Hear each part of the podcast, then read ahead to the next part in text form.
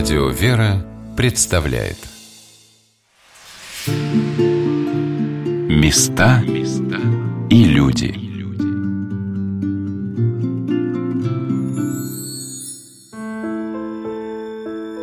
Совершали ли вы в своей жизни самое главное паломничество на земле, где камни и деревья Палестины чувствовали прикосновение к ним божественной руки Спасителя, где волны Галилейского моря держали на себе его безгрешное тело, а горы и холмы отражали звуки его божественного голоса.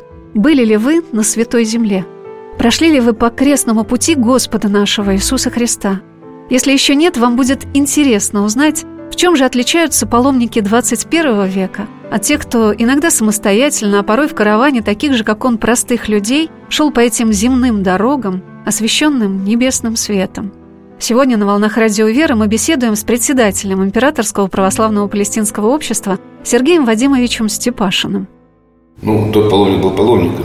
Сегодняшний, как правило, турист большей части своей, который заодно заглядывает и по святым местам. Но в последнее время, ну, наверное, лет 10-15 назад уже меняется психология людей. Они уже ходят на службу, они причащаются. Вот, они уже знают, что можно, что нельзя в конечном счете. Побогаче, безусловно, почище, поаккуратнее где-то, безусловно, в сравнении с теми, но душой приближается, может быть, к тем. Я, я понимаю, немного, не, не очень образованные люди того времени приезжали на Святую Землю все-таки с большей верой, если угодно, в силу обстоятельств определенных. И больше потрудиться, да? Конечно, они пешком ходили, трудились, да. Здесь все-таки несколько иная история. Это называется религиозный туризм, ну, пускай так называется. Вот. Мы создали свой паломнический центр «Святая Земля», и люди с удовольствием туда едут уже чисто вот, вот те, кто проходит через наш паломнический центр, мы несколько десяток групп отправляем каждый год, это люди уже, которые едут именно по святым местам. Не на рынок сходить, не рыбки покупать, не, не скупаться в море, в том числе мертвым. Хотя ничего зазорного в этом не вижу. Но в основном едут уже по паломническим маршрутам. А что, каждую вашу группу священника обязательно направляется? А, нет, у нас есть там возможность. У нас прекрасные отношения с Русской Духовной Миссией. Руководитель Русской Духовной Миссии Химадрид Александр, член Совета нашего общества. Поэтому кто-то, если хочет, да, у нас некоторые митрополиты возглавляют это паломничество. Как вот, скажем, митрополит Марк, который является моим замом, возглавляет сейчас метрополию Ярославской губернии. А так, конечно, помогают те, кто там на месте. Большой отряд, так можно сказать, священнослужителей. Мы с удовольствием с трудимся, работаем вместе. А вот что, на его взгляд, отличает деятельность ППО для современного паломника на Святую Землю от помощи богомольцу, отправлявшемуся с паломнической книжкой Императорского православного палестинского общества в конце XIX века, сказал директор музея ППО Григорий Маневич. Есть одно существеннейшее отличие, к сожалению, сейчас в нашей деятельности от дореволюционных времен. Тогда, как я уже рассказывал, палестинское общество владело этими помещениями, этой инфраструктурой, этими проводниками, этими кораблями, этими больницами и так далее. То есть оно не занималось ну, как бы сейчас сказали, перепродажи туристических услуг. Оно и сейчас, собственно, не занимается. Дело в том, что сейчас для организации паломничества требуется, конечно, участие какого-то количества посредников, посреднических фирм. У нас есть свой центр «Святая Земля», мы готовим авторизованных гидов, осуществляют по очень доступным ценам путешествия. Но, конечно, с тем масштабом, почему я сказал, что тогда, благодаря нашему обществу, люди, которые сейчас, может быть, не имеют возможности поехать, тогда могли возможность поехать. Потому что нужно, безусловно, покупать гостиничные номера, какой-то пул гостиничных номеров, нужно организовывать паломничество, и вся инфраструктура не находится уже в нашей собственности. Поэтому, конечно, это ведет к повышению цены, хотя мы предпринимали, предпринимаем усилия, связанные, например, с удешевлением проезда для отдельных льготных категорий населения. Сейчас прорабатываются такие проекты с авиакомпаниями российскими. То есть мы стремимся максимально именно к этой паломнической деятельности. Мы сейчас скорее в паломнической деятельности работаем методически. Издаем путеводители, научные статьи, рассказываем про историю русского паломничества, изучаем Святую Землю, популяризуем знания о ней. А что касается паломничества, мы стремимся подхватить, конечно, это знамя, но это очень непросто. Русских организаций, которые в XIX веке решали в числе многих прочих дел и задач проблему, связанную с размещением и окормлением русских паломников на Святой Земле, было немного. Это прежде всего русская духовная миссия, как представительство Русской Православной Церкви, созданное в Иерусалиме в феврале 1847 года. Это Палестинский комитет, созданный в 1859 году, результатом деятельности которого стали русские постройки в Иерусалиме, Свято-Троицкий собор, здание русской духовной миссии, здание Елизаветинского мужского для 300 поклонников и Мариинского женского для 500 поклонниц, подворий, дом консула и русская больница – Освящение Троицкого собора и храма в честь мученицы царицы Александра состоялось уже в период деятельности Палестинской комиссии, которая действовала при Министерстве иностранных дел до 1889 года. Православное палестинское общество, получившее в том же году статус императорского, главной своей задачей ставило перед собой помощь простым русским богомольцам в путешествии на Святую Землю и заботу о них во время пребывания в Палестине. В уставе общества было записано – Забота общества о русских паломниках не ограничивается одним удешевлением пути в Святую Землю, но еще более направлена на удовлетворение их материальных и духовных потребностей на Святой Земле. С 10 февраля 1883 года общество вело так называемые паломнические книжки, приобретаемые только у полномочных представителей общества и только лично, которые были действительны в течение года со дня их выдачи. Где-то к концу XIX века русский паломник приобретал у палестинского общества так называемую паломническую книжку, которая давала возможность в течение года совершить путешествие. Очень важно было, опять же, я говорю, потому что многие паломники хотели очень долго путешествовать, а у них, как правило, заканчивались средства, и выдворять их потом за счет Российской империи было достаточно накладно. Поэтому ставилось жесткое условие. В течение года он должен пропутешествовать. Что давала эта паломническая книжка? Скидку на приобретение железнодорожных билетов до Одессы, потому что 98% процентов, собственно, паломников отправлялись из Одессы на Святую Землю. Из разных же мест ехали из Хабаровска, из Москвы, из Санкт-Петербурга, из Нижнего Новгорода. Затем они поселялись на подворьях Афонских монастырей в Одессе, получали заграничный паспорт. Наша паломническая книжка давала скидки существенные на получение заграничного паспорта и на сдачу этого заграничного паспорта. Затем представитель палестинского общества в Одессе выдавал, встречался с группами паломников, дарил им псалтирь и Евангелие как напутствие от общества. Они садились на пароходы, арендованные палестинским обществом, и от полутора до двух недель путешествовали на Святую Землю.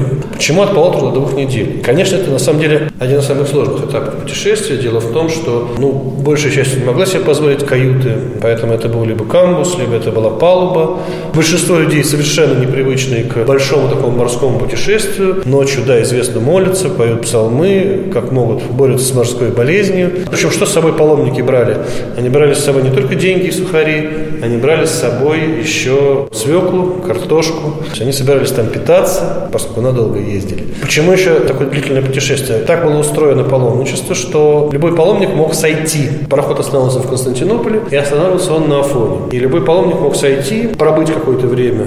Большинство оббегали Константинополь за полтора дня и садились обратно. Но кто-то мог сойти и потом продолжить путешествие просто на следующем пароходе. Они затем прибывают в Яфу.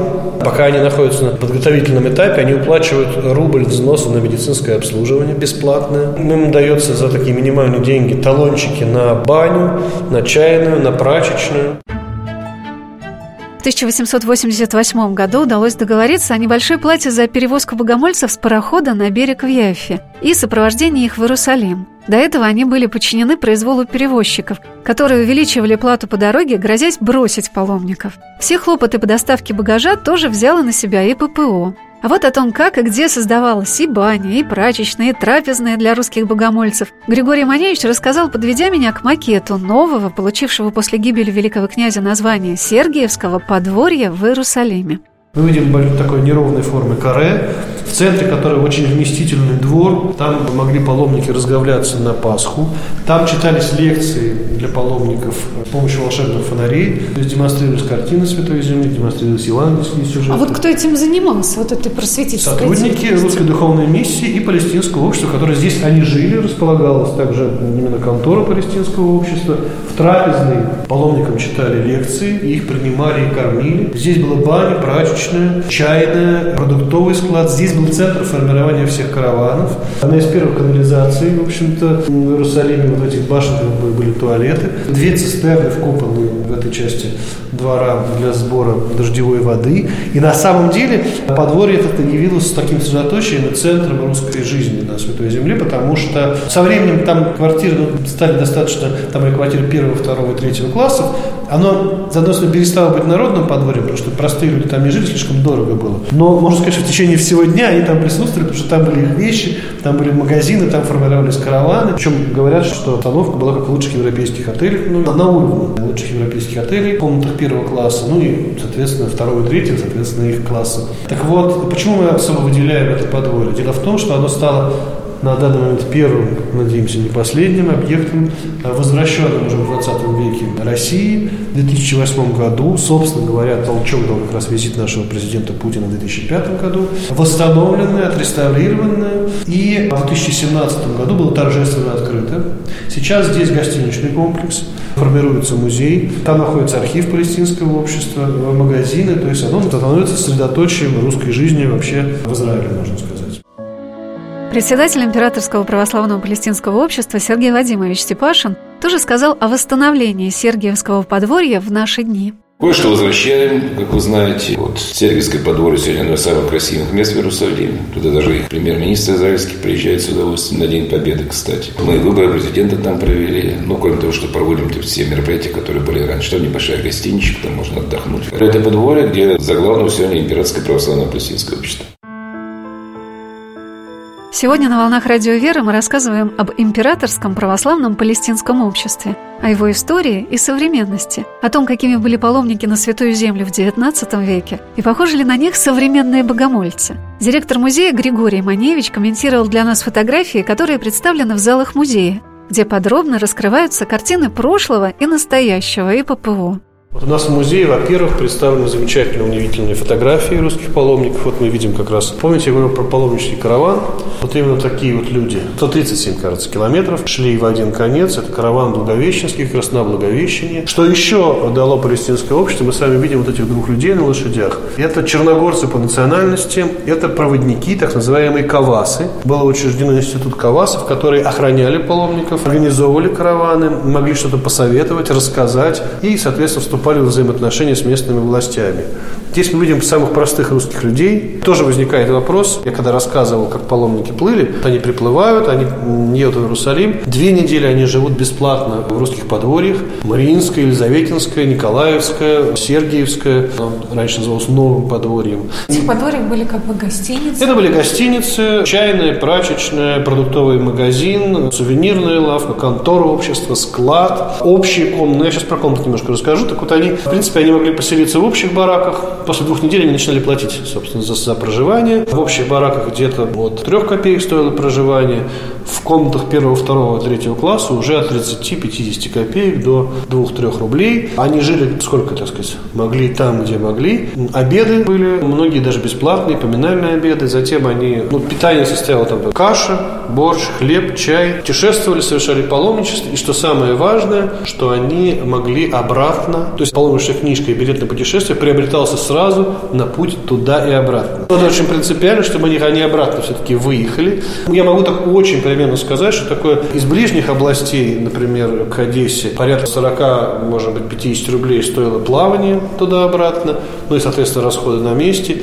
Из дальних областей самый дорогой там с питанием, уже не на палубе, а может быть, более привилегированным классом около 300 рублей стоило путешествие, плюс жизнь там. Удивительно другое, что вот мы сейчас видим замечательных этих людей, многие из которых выглядят весьма бедно. Как отмечает тот же самый английский путешественник и журналист Стивен Грэм, который в 2013 году с нашими паломниками совершил это путешествие, у многих мужичков за пазухой находилось от 200 до 600 рублей наличными деньгами. Так что деньги вот у этих мужичков, паломниц, были. Они собирали всем селом. Да, они собирали всем да... селом, они собирали всю жизнь, им помогали, это были деньги на помин души, конечно. То есть это... Вот у нас представлены фотографии паломников у Мамрийского дуба в Хевроне, например, у Золотых ворот Иерусалима. Вот мы видим как раз сзади Мамрийский дуб, вот здесь стоят русские паломники, опять же, проводник Кавас. А что у них вот в руках, они держат иконочки? Да. Здесь мы видим фотографии паломников в Одессе, когда они еще ожидают получения как раз заграничного паспорта паспорта. Вот тот самый поезд из Яфы в Иерусалим, статистика по русским губерниям и посещению Святой Земли, Марко Джурич, глава как раз проводников Кавасов, подробные инструкции, как вести себя желающим отправиться на поклонение по святым местам. Перечень услуг, предоставляемых паломникам на Сергиевском подворье в Иерусалиме, в которые входили мытье в бане и пользование прачечной, горячие обеды в столовой и кипяток для чая, возможность приготовить самим еду из местных продуктов, а также просветительская деятельность на подворье, где для богомольцев проводились беседы по Ветхому и Новому Заветам, по истории Палестины. Все это говорит о том, насколько неформально, с большой заботой и вниманием к паломникам, которых еще архимандрит Антонин Капустин называл поклонниками, относились сотрудники православного палестинского общества. Насколько деятельность людей, увлеченных своим делом, вдохновленных примером такого неравнодушного отношения, которое они видели в своих руководителях, показывало то, что служение паломникам, пребывающим на Святую Землю, это служение самому Спасителю, его миссии. Забота была такой, что люди чувствовали себя не как в далекой Палестине, а как будто в родной Тульской или Саратовской губернии. Медицинское обслуживание, паломники болели, паломники стремились многие скончаться, чтобы остаться на Святой Земле, нужно было им в этом помешать. Поэтому действовал русский госпиталь, который сейчас находится в Иерусалиме тоже. Действовали несколько амбулаторий, в том числе все эти амбулатории, они действовали и для местного населения. Аптеки, лечение, то есть это было на самом деле очень важно, потому что как гуманитарная миссия. Даже известно, что иногда в этих амбулаториях и больницах принимали роды, потому что некоторые благочестивые паломницы приходили на Святую Землю не праздными, на пятом-седьмом месяце беременности и еще рожали детей.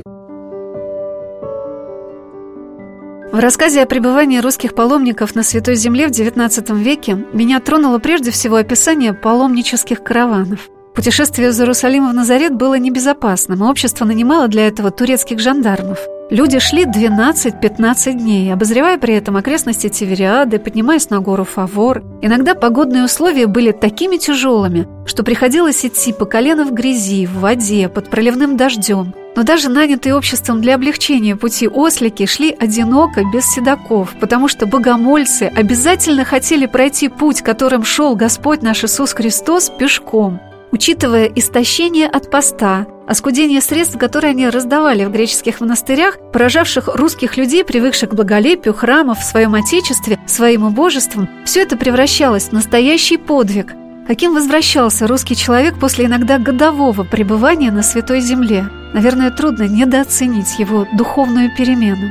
Но по словам председателя Императорского православного палестинского общества Сергея Вадимовича Степашина, для каждого человека, побывавшего в Иерусалиме, это особая поездка в жизни. Во-первых, у меня все-таки первое образование историческое. И мне очень приятно было вернуться в мою историю, посмотреть, что такое Иерусалим, что такое Святая Земля. Это же почти сотворение мира, если угодно.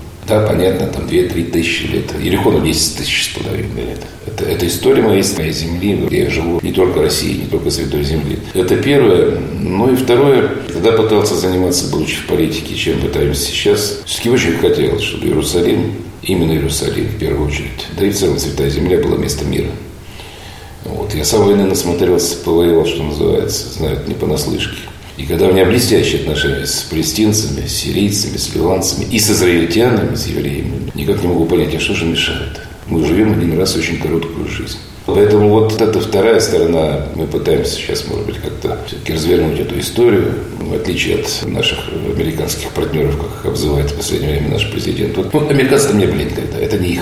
Они этого не понимают и не чувствуют мы все-таки по-другому подходим. И третье, ну 800 тысяч как минимум, где-то 500-600 по-разному. В год россиян с удовольствием едут сегодня на Святую Землю. Причем не только, знаете, сходить к гробу Господню, купить там побрякушки какие-то, когда через эту улицу идешь, страшно. Я бы, честно говоря, почистил бы все это хозяйство. В рынок превратили гроб Господь. Торгуют там чуть не И особенно, когда сейчас многие из них начинают бывать, собственно, в Палестине самой, и в Иордании, в Староприемном доме. Люди возвращаются другими. Сто процентов. Спросите у любого человека, кто там побывал, приезжает уже другим человеком. А вот это немаловажно. Я думаю, этим обусловлено было и создание самого общества с Сергеем Александровичем и Елизаветой. Я спросила Сергея Вадимовича о том, кто является членами Императорского православного палестинского общества и на чьи деньги осуществляются его многочисленные проекты. У нас и ученые, и академики, и военные. Виктор Анатольевич Садовнич у нас, там, Володя Шаманов, известный генерал. У нас почти все послы Ближнего Востока. Это наш актив. Ученые, специалисты. У нас сейчас 2,5 тысячи, 2600. Когда я пришел в общество, было 250 человек. Но мы не гонимся. За численностью при царе батюшка было 5 тысяч. Мы же не партия какая-нибудь. И не на выборы собираемся. У нас должны быть люди только знающие, любящие, верящие. И в Бога, и в свое дело. Поэтому вот так вот живем. И, кстати, ни одной бюджетной копейки мы не берем. У нас помогают, у нас есть компания замечательная «Транснефть», с директором возглавляет Токарев, чем нам помогает. Ну, и свои деньги вносим, в том числе ваш покорный слуга, там, где можем. На этом, собственно, и зиждилось то общество. Правда, нужно должное Елизавете, она, особенно после смерти Сергея Александровича, когда раздала ГПО, она убедила, Никит к ней блестяще относился, Николай II, тоже очень любил ее. И она пробила тогда в бюджете правительства, еще при Петре Аркадьевиче Столыпине, если мне память не изменяет, в бюджете отдельная строка была строительство школ, подворий, больниц на Святой Земле. Это уже были бюджетные деньги. Ну, сейчас до этого пока еще не добрались. Хотя школу, которую мы построили в Ефреме, спасибо Дмитрию Медведеву, нас тогда поддержал и выделил бюджетные деньги. Мы сейчас рассчитываем такую же школу построить в Иордании, русскую, для изучения русского языка с нашими преподавателями. О том, как проходило осуществление этого замечательного начинания, когда на Святой Земле, в Палестине, Сирии и Ливане палестинское общество открывало школы для православных арабов и училища для подготовки преподавателей – и как это осуществляется в наши дни, мы расскажем в нашей следующей программе. А сейчас мне хотелось бы высказать одну мысль, которая, по словам Сергея Вадимовича, очевидна. Это то, что августейшие покровители императорского православного палестинского общества, святая преподобная мученица, великая княгиня Елизавета Федоровна, ее супруг, великий князь, мученик, Сергей Александрович Романов до сих пор являются вдохновителями, помощниками и миротворцами в этом уникальном по своему содержанию проекте, который помогает человеку по-настоящему прикоснуться к удивительному миру, земному Отечеству Господа Иисуса Христа, где Он осуществил великую тайну нашего спасения. И каждый человек, который чувствует в себе силы внести в эту благодарность Богу и свою лепту, может стать достойным участником императорского православного палестинского общества, где бы он ни жил, на нашей с вами земле. Три отделения с Германии. В прошлом году открыли доску в Германии, в Дармштадте, на где родилась Елизавета. Причем немцы к этому очень тяжело шли. И, как мне сказал потом посол, после 2014 года, после крымских событий, это первое серьезное мероприятие между Россией и Германией культурное. Вот где скрепы так называемые есть. А 21 февраля под улюлюканье некоторых журналистов мы открыли наше представительство в Великобритании, в Лондоне. Вошли в нее родственники членов королевских семей, аристократическая публика, православные люди, может, более 30 человек. И намерены в этом году в Лондоне отметить 155 Елизавете. Русская княгиня, святая, родившаяся в Дармштадте, являющаяся дочкой герцога Дармштадтского и одновременно внучка английской королевы. Вот вам, пожалуйста, то, что может, должно нас объединять в истории трех государств великих, России, Англии и Германии. То, что я называю народной дипломатией, может, кому-то не нравится, на самом деле, это, это тоже интересная работа. Места и люди. Программа произведена с использованием гранта президента Российской Федерации на развитие гражданского общества, предоставленного Фондом президентских грантов.